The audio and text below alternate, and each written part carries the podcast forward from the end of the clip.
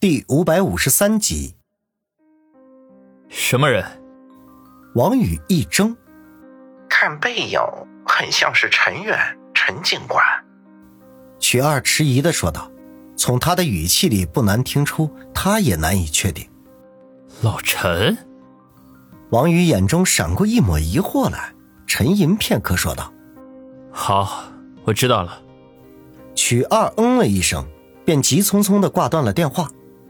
王宇则拿着手机站在路边发愣，余杭会在老船长考巴出现，他没有感觉任何的奇怪，这反而是曲二发现老船长考巴里有疑似老陈的人，这着实令他吃惊不小。再联想起于雨溪被余杭绑架的时候接到的那两个神秘电话，使他心中忽然冒出了一个大胆的想法来：难道打电话的人就是老陈？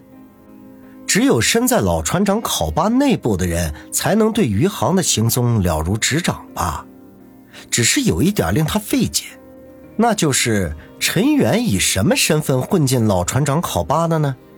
要知道，他毕竟是西城区派出所所长，道上混的那没几个不认识他的。郭平春不是笨蛋，怎么把一个警察放在自己的身边呢？他怀着一肚子的疑惑返回到家中。在客厅里又呆坐了大半个小时，也没有想出个头绪来。正当他心烦意乱之际，手机再度响起，是一个陌生的电话号码。他略微迟疑，便接通了。王宇，我是张彤，今晚黄金海岸大酒店幺零零幺号房，七皇重聚。电话那头传来张彤的声音：“七皇重聚。”张彤说完一句话，便直接挂断电话。王宇则拿着电话发愣，这李家祠堂会议刚刚结束，他这边也才有点眉目。在这个节骨眼上，张彤忽然来了个七皇重聚，自然是事出非常必有妖。不过，他们七位七皇绝育拥有者都是李天傲的左膀右臂，除了李海龙仗着自己是李家子孙飞扬跋扈之外，他们彼此之间还是比较和谐的。而且聚会地点还是选择在春城，他王宇的地盘上，显然是要告诉他其他六人并无恶意。王宇叹了口气，每次七皇相聚都会有大事发生，看样子这次恐怕也不会例外。那去是一定要去的，但是绝对不会像以前那样脑袋一热就当出头鸟。张通没有说具体的聚会时间。王宇六点钟便赶到了黄金海岸大酒店，随行而来的还有孙卫红，并不是王宇不相信张彤等人，而是以防万一。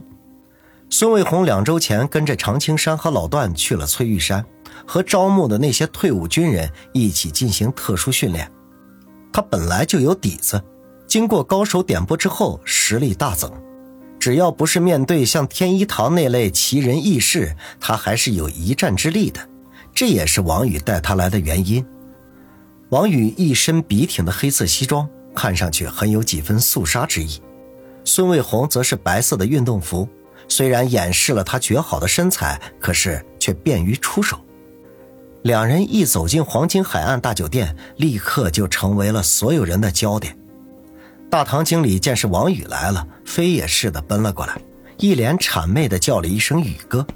熟悉他的人都知道。他才是朝阳会真正的老大，有巴结的机会，那是绝对不会轻易放过的。王宇摆摆手，示意大堂经理不必大惊小怪。大堂经理呵呵陪笑，问道：“宇哥，今天有什么安排？”王宇见他根本没有理会自己的意思，无奈的摇了摇头，说道：“我和几位老朋友约在幺零零幺见面，不想有人打扰。”大堂经理忙不迭地说。没问题，我立刻就吩咐下去。宇哥，要不然我给你们带路。王宇正要拒绝，孙卫红却毫不客气地推了大堂经理一把，恼怒地说道：“你个马屁精，一边去！磨磨唧唧的。”那大堂经理也是个一百七八的胖子，被孙卫红这么一推，顿时退了好几步，差点没摔个腚墩儿，脸上写满了惊愕之色，还要开口。却被孙卫红一个凶狠的眼神给吓得咽了回去，脑海里转了半天，这才想起来对方是谁来，暗中擦了一把冷汗，心说差点没把这位姑奶奶给得罪了。要知道聚仙楼那晚，孙卫红带人横扫老八等人地盘的事迹，没过几天便不胫而走。红姐的名头在春城的道上流传甚广，尤其是在加持了孙卫良妹妹和春城武术馆馆主的身份，更加是令人忌惮三分了。王宇和孙卫红并肩走进电梯，当电梯门关上的那一刻，王宇才啧啧地说道。卫红，这两周的特训效果显著啊，手劲儿比以前大很多了。我刚才真担心啊，那个胖经理会被你给推个腚墩儿。孙卫红得意的一笑，还好吧？要不然今晚回去咱们俩切磋切磋。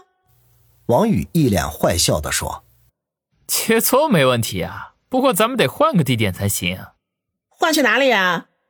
王宇在他屁股上拍了一把。当然是床上了。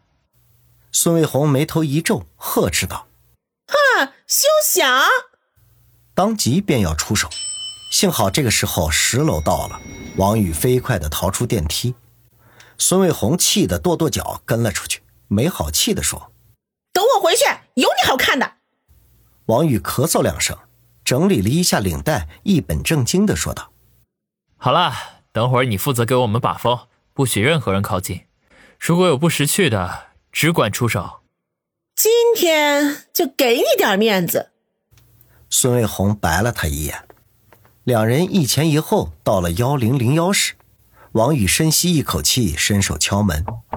过了片刻，房门才打开，张彤出现在门口。不过令王宇大感意外的是，张彤居然穿着浴袍，头发还湿漉漉的，那显然是刚刚洗过澡。他浴袍的前襟并不掩饰，隐约的可以看到一片雪白。王宇愣了一下，没敢走近，而是目光下垂，叫了一声“童姐”。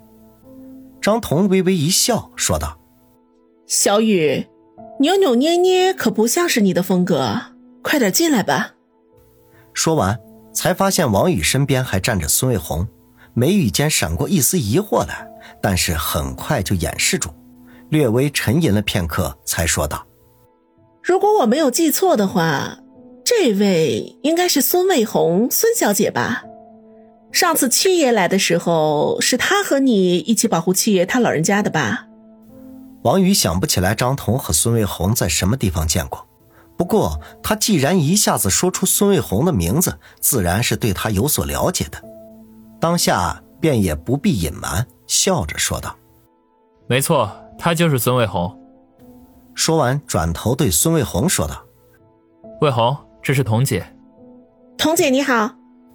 孙卫红礼貌伸出手，张彤和他轻轻握了一下，便一侧身说道：“里面请。”王宇本来打算让孙卫红在门口守卫的，不过张彤既然让他进去，便也不推却，给孙卫红使了一个眼神，两人一前一后走了进去。